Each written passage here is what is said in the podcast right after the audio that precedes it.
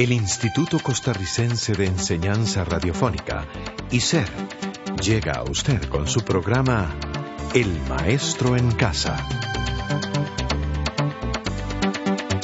El Maestro en Casa, un programa educativo a su servicio.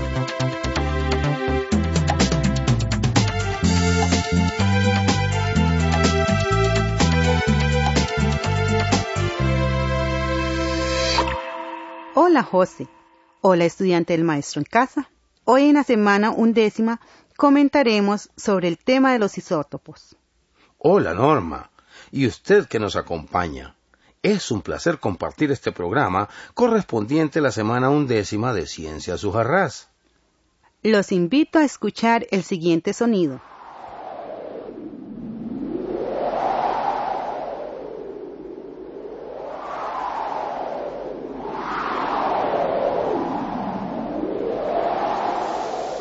Se hizo un largo viaje.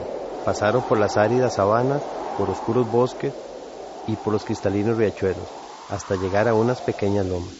Allí se detuvieron un largo rato, pues estaba lloviznando y soplaba una fuerte brisa. De pronto se cuestionó Protio, uno de los tres hermanos, por qué nosotros tres tenemos una gran H sobre nosotros.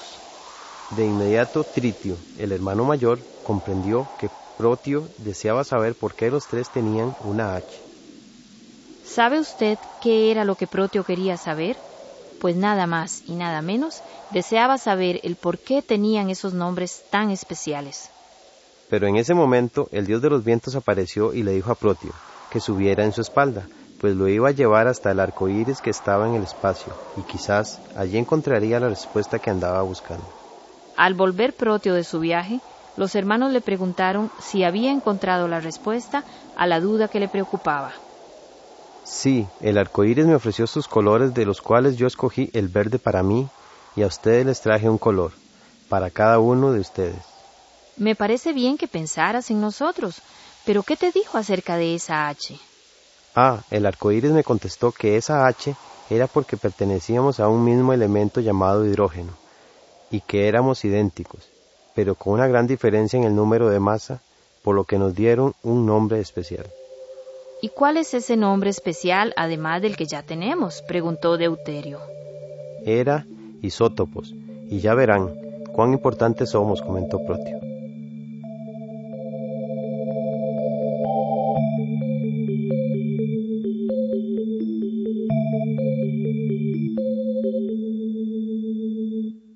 ¿Sabe?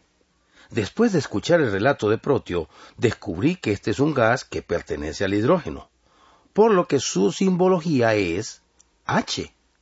También el deuterio y el tritio son gases y pertenecen al hidrógeno. Por lo tanto, su simbología es una H. Protio, deuterio y tritio son elementos de un mismo átomo y reciben el nombre de isótopos. Se llama isótopos aquellos átomos de un mismo elemento, pero con distinto número de masa y con igual número atómico. ¿Le gustaría saber de dónde proviene el término de isótopo? Pues bien, el término isótopo proviene de la raíz iso, que significa igual, y topos, que significa lugar. El nombre especial al que se refería el arco iris es precisamente al nombre de isótopo. Existen isótopos estables e inestables.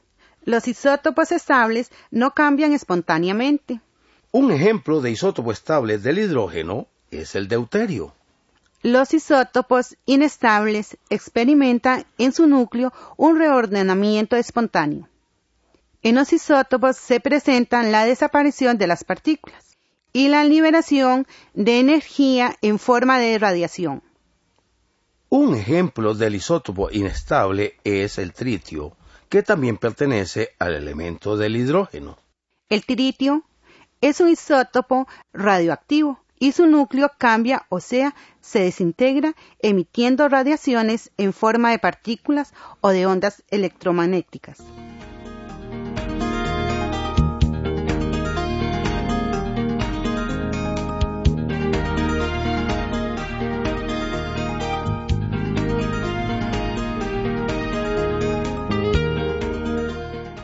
¿Sabe por qué el hidrógeno es importante? Pues bien, es importante porque es uno de los constituyentes principales del agua y de toda la materia orgánica. Pero además de esas atribuciones, el hidrógeno será el combustible del futuro. ¿El hidrógeno como combustible? Eso significa que podría reemplazar al petróleo. Parece interesante. Ahora que se deben buscar alternativas con los altos precios que tiene el petróleo, el hidrógeno sería ideal. Claro, con la ventaja de que el hidrógeno se encuentra en la atmósfera y en abundancia en el universo. Además de estas ventajas, es importante recordar que el hidrógeno es un elemento que da origen al fenómeno de la radioactividad.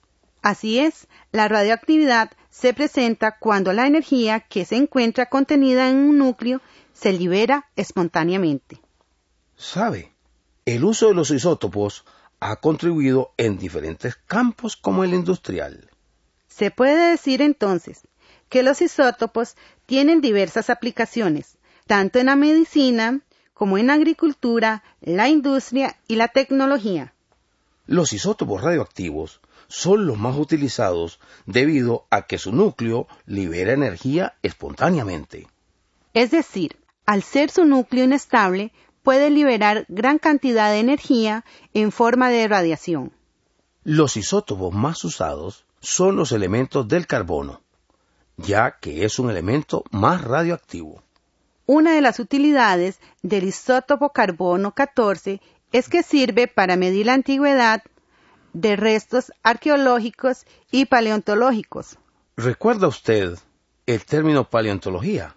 Pues bien, la paleontología es la ciencia que estudia los seres vivos que habitaron la Tierra hace millones de millones de años. La arqueología es la ciencia que estudia las sociedades que han existido. Ahora bien, teniendo claros esos dos términos, continuemos hablando de los isótopos.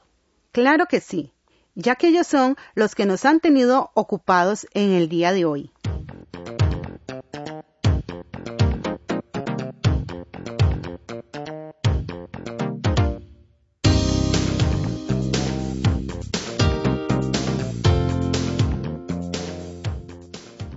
El cobalto es otro elemento que presenta varios isótopos. Por ejemplo, el cobalto 60 se emplea en el tratamiento para radiación del cáncer y en investigaciones agrícolas. El cromo 51 se emplea para determinar la cantidad de glóbulos en la sangre. El fósforo 32 es otro de los isótopos y se usan en la agricultura. Podemos decir que en la naturaleza todos los elementos tienen isótopos radioactivos.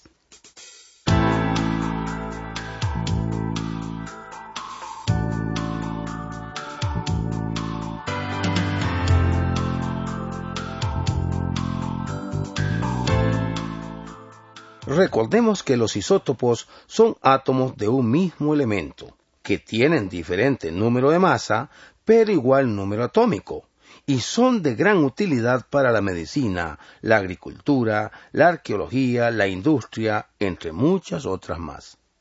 De esta manera hemos llegado al final de su programa El Maestro en Casa. Hasta luego.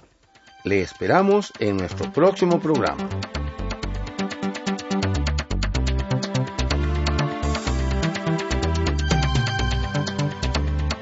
Este programa fue producido por ICER. En colaboración con el Ministerio de Educación Pública.